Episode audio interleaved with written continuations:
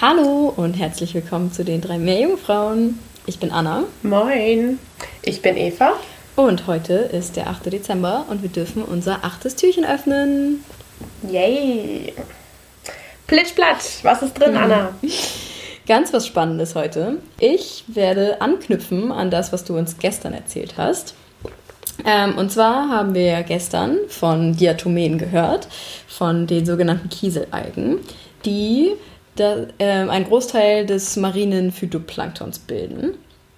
Und ich werde heute über Zooplankton sprechen und zwar über eine bestimmte Gattung von Zooplankton. Aber erstmal wollte ich einmal ganz kurz nochmal darauf eingehen, ähm, was eigentlich Phytoplankton, was Zooplankton ist, warum wir das so klassifizieren. Und zwar im Meer unterscheidet man zwischen Plankton und Nekton, grob gesagt. Und zwar ist das Plankton das, was sich sozusagen treiben lässt, was selber nicht aktiv schwimmen kann. Da sage ich gleich nochmal was zu. Und das Nekton sozusagen all die Tierarten, die aktiv schwimmen können. Ganz grob gesagt sowas wie Wale, Delfine, Haie und so weiter und so fort.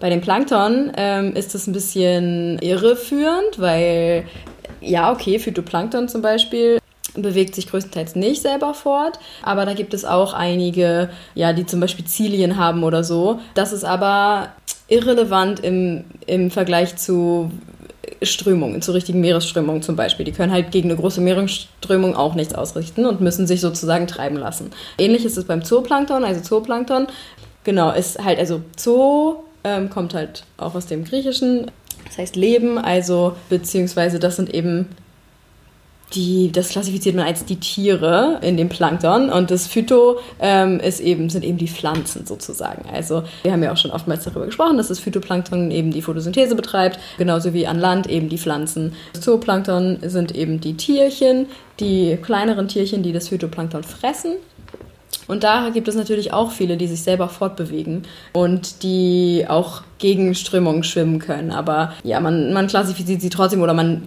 nimmt sie sozusagen trotzdem in diese große Gruppe des Planktons mit rein, ähm, weil sie auch eben oftmals sehr klein sind und weil sie oftmals auch einfach überall vorkommen, ähm, in allen möglichen Gebieten und auch in großen, großen Zahlen ähm, vorkommen. Genau, und die bilden eben, also das Zooplankton bildet eben nach dem Phytoplankton meist die zweite trophische Ebene. Ähm, also wie ich eben schon gesagt habe, das Phytoplankton ist die erste Ebene, das betreibt Photosynthese und dann das Zooplankton frisst auf der zweiten trophischen Ebene sozusagen die erste trophische Ebene, also das Phytoplankton. Und dementsprechend ist das Zooplankton auch sehr wichtig in den Meeren, weil die eben ähm, das Phytoplankton fressen und das Phytoplankton bindet ja zum Beispiel CO2 und dadurch, dass das Zooplankton das Phytoplankton frisst und dann quasi Ausscheidungen hat, wird oftmals ähm, das organische Material und dann eben auch der Kohlenstoff da drin nach unten in, die, in der Wassersäule transportiert. Deswegen ähm, ja, ist auch einfach Zooplankton sehr, ähm, sehr wichtig im Nahrungsnetz, ähm, weil dann aus deren Ausscheidung zum Beispiel kann, kann das, können die Nährstoffe, die dort noch drin sind, remineralisiert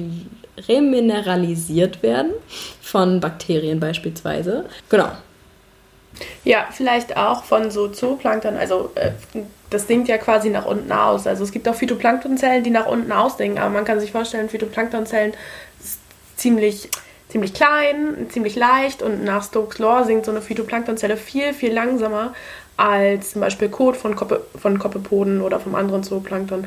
Das heißt, dieses, dieser ganze vertikale Austausch von Nährstoffen funktioniert viel schneller und besser durch Zooplankton-Kot. Ja, quasi. Genau. Ja, es ist, äh, ich finde es immer wieder witzig, darüber äh, zu äh, reden oder darüber zu sprechen, aber es ist wirklich, man kommt da sehr häufig drüber in der meereswissenschaftlichen Forschung, dass da viel drüber gesprochen wird, weil es auch einfach sehr interessant ist sozusagen, was da dann passiert. In dieser ganzen Exportproduktion nennt sich das dann.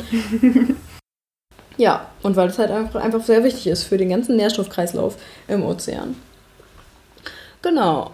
Ja, und dann äh, wollte ich einmal kurz äh, ein bisschen klassifizieren. Eva hatte ja auch schon mal ähm, von Kopopoden gesprochen und auch von kalanoiden Kopopoden. Um die soll es gleich auch gehen. Und zwar befinden sich, also die, die Kopopoden ähm, gliedern sich ein in das Phylum der Arthropoda. Das sind, da kann man äh, sozusagen als Äquivalent dazu am, ähm, am, an Land sind das so zum Beispiel Heuschrecken oder so. Ähm, die, das sind alles ähm, Arthropoden, die haben so, ja, oder Krebse zum Beispiel, ne? Das sind, das sind halt eben Krebstiere. Das Subphylum unter den Arthropoda sind tatsächlich eben auch die Krustazeen. Das sind dann Krebse, nicht nur an Land, sondern auch natürlich äh, im Wasser, ne? so Krebstiere. Und darunter gibt es dann, ich dachte immer, die Kopepoden wären die nächste Klasse, aber also die Klasse, aber tatsächlich ist die Klasse die Hexanauplia und darunter gibt es eine Subklasse, das sind die Copopoda. Okay. Das wusste ich auch nicht. Das ist neu für mich. Ja, auf jeden Fall, ähm, genau, sind die Copopoda die größte Gruppe im Zooplankton. So, und auch ein bisschen die wichtigste Gruppe, dadurch, dass sie zahlenmäßig am größten sind und am meisten vorkommen und auch, wie ich vorhin schon gesagt habe, einfach sehr weit verbreitet sind. Die findet man in allen Gebieten, vom polaren Meeren bis zum, bis zum Äquator, ne? überall. Genau, und dort in, der, in den Kopopoden gibt es zehn verschiedene Ordnungen. Davon ist ähm, auch wieder somit die größte Ordnung oder die wichtigste Ordnung, vor allem so in den temperaten und polaren Gebieten, ähm, die Kalanoiden Kopopoden. Und dort gibt es insgesamt 54 verschiedene Familien. Ich wollte gleich einmal ganz kurz ähm, die Familie der Temoride vorstellen. Und da die Gattung der Temora. Temora hat fünf verschiedene Arten, ähm, beziehungsweise das World Ocean, äh, wie heißt das? Worms? Worms, äh, World, no Quatsch. Of Marine Species. Irgendwas of bla bla bla Marine Species. World of Marine Species? Warte mal. Äh, wer nicht weiß, wovon Anna und ich gerade reden, es gibt eine schöne Webseite, die nennt sich Worms. Genau. da geht es aber nicht um Würmer, sondern es geht um die äh, World Register of ah, Marine World Species. Re Register of Marine Species, genau. Das ist ja. so, da kann man dann nachschauen, ähm, wenn man eine ganz bestimmte Art zum Beispiel sucht, wo die sich eingliedert und wer die beschrieben hat und so weiter und so fort. Genau, und das Worms sagt, es gibt fünf beschriebene Arten derzeit von Temora.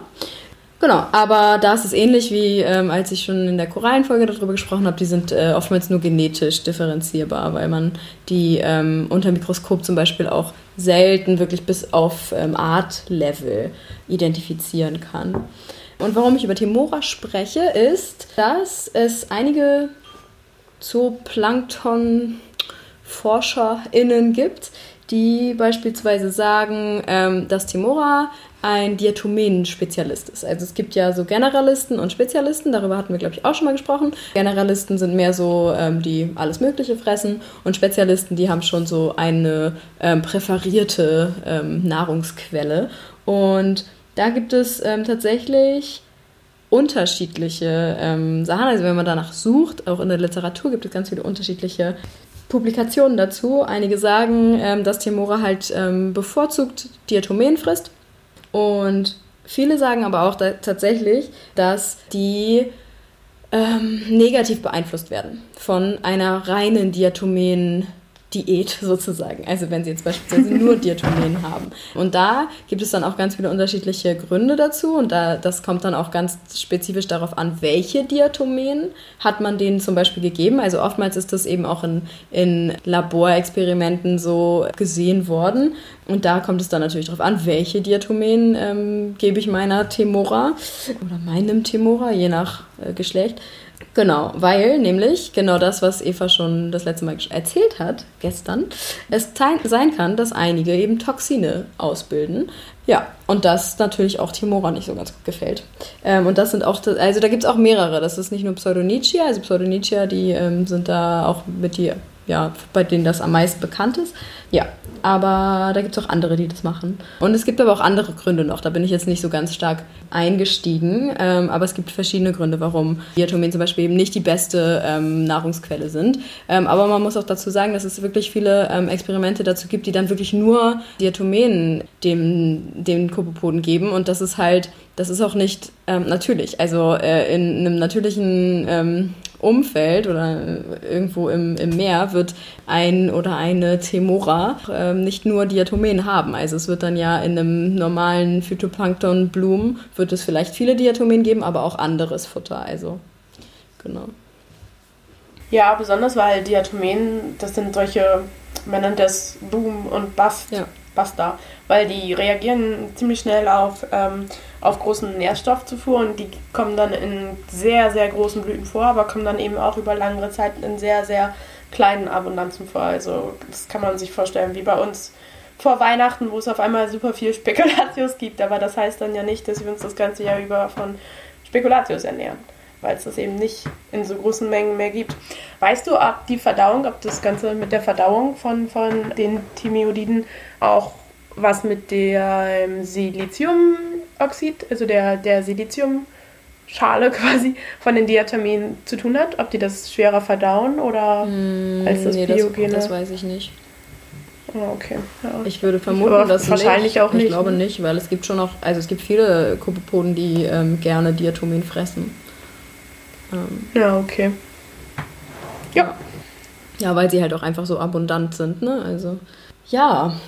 Ja, ich glaube, ich wollte eigentlich, ähm, das war so das Größte, was ich erzählen wollte und nochmal ein bisschen darauf eingehen, dass, was ich total interessant finde, jetzt seitdem ich wieder da bin aus Gran Canaria, da, wer sich erinnert an unsere Gran Canaria-Folge, weiß, dass ich auch dort ähm, mit Kopepoden gearbeitet habe und ich habe davor mich nicht sonderlich für Zooplankton interessiert und ich finde, es wird oftmals, so wenn man ähm, anfängt, irgendwie sich mit Meeresbiologie zu besch- beschäftigen, so alles Phytoplankton und alles Zooplankton wird alles so in einen Topf geworfen und erst später ähm, lernt man dann so Sachen wie, ne, Di- Diatomen sind ganz besonders spannend für das und das und bla bla bla. Aber jetzt so zum Beispiel beim Zooplankton habe ich das oftmals immer noch, habe ich das so ein bisschen das Gefühl, dass man, man wirft das alles in einen Topf, macht das alles so Zooplankton, das sind alles so kleine Krebstierchen, die so im Meer herumschwimmen und so ihren, ihren Spaß da haben. Und ich fand das total spannend. Wir hatten, ähm, auf Gran Canaria habe ich ja oftmals, oder für meine eigenen ähm, Proben habe ich die, das Zooplankton ja fixiert. Das heißt, man ja,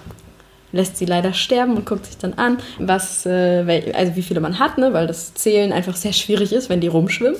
Aber wir hatten tatsächlich auch mal äh, einen Tag, wo wir rausgefahren sind und dann ähm, lebendige Proben hatten sozusagen, wo man dann ähm, das Zooplankton unter dem Mikroskop beobachten konnte und wir die dann auch teilweise rausgepickt haben.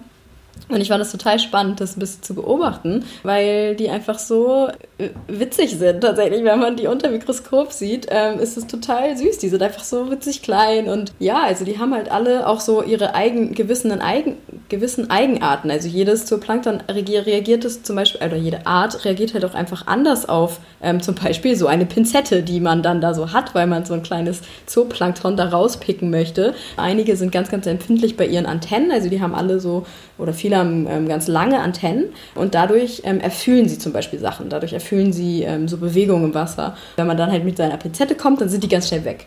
Und dann gibt es halt einige, die schwimmen die ganze Zeit durch die Gegend, sowas so wie Theomora zum Beispiel, die sind sehr aktiv, die schwimmen die ganze Zeit von A nach B. Und dann gibt es so andere Arten, die zum Beispiel die, das sieht aus, als wären die tot, weil die die ganze Zeit nur in der Wassersäule rumhängen oder in deiner kleinen Schale, die man dann so unter dem Mikroskop hat. Und erst wenn man sie dann so ein bisschen anpiekst, dann fangen sie an rumzuschwimmen. Ja, ich fand es total spannend, mal zu sehen, so dass, ähm, dass die auch einfach ganz viele unterschiedliche Eigenarten haben. Dass die, ähm, es gibt auch zum Beispiel Zooplankton, das ähm, Carnivore ist, also die ähm, gegenseitig anderes Zooplankton fressen. Ja, und das fand ich interessant, weil das sind eben auch nicht alles, es sind nur einige, einige Arten ähm, und jede Art ist einfach ganz, ganz unterschiedlich, ganz verschieden und ich fand das spannend, dass man mal ein bisschen da rauskommt aus diesem, man wirft das alles in einen Topf, weil man das alles gruppiert unter Zooplankton oder Phytoplankton oder so. Ja, besonders für uns, also wenn wir das so betrachten, ist das ja auch einfach alles klein. Also Ja, genau. es ist einfach alles klein, aber innerhalb von Zooplankton gibt es riesige Größenunterschiede. Das ist, als würden wir uns neben eine Giraffe stellen oder wahrscheinlich neben wir neben einem Hochhaus Ja, genau. sogar.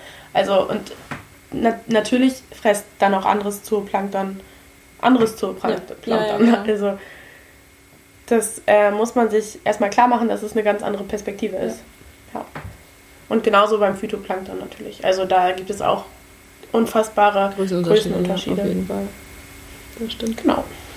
Ja. Ja, cool. Kalanus. Bin ich auch ein großer Fan von. Als ich gestern bei einem Professor im Büro war, der hatte da so ein Sofa stehen und auf seinem Sofa lag ein Kissen, auf dem Kalanus gestickt war. ja. Habe ich gefeiert. Ähm, ja. Wenn jemand zuhört, der sticken kann, bitte, wir möchten in unserer WG auch ein Kalanuskissen. ja. Oder Timora. Timora ist auch gut. Also es ist ja auch ein. Timora Ja. ist süß. Ich mag die gern, die sind echt süß. Die sehen süß aus, man kann die auch mal googeln. Ja. Süß. ja, Cool, cool. Dankeschön, liebe Anna. Gerne, Sehr spannend alles für Tag 8. Oh, wir haben schon den 8. Dezember. verrückt. Huiuiui. Ja, Zeit rennt. Auf jeden Fall. Na gut. Okay, Wir hören uns morgen. Genau. Bis morgen. Tschüss.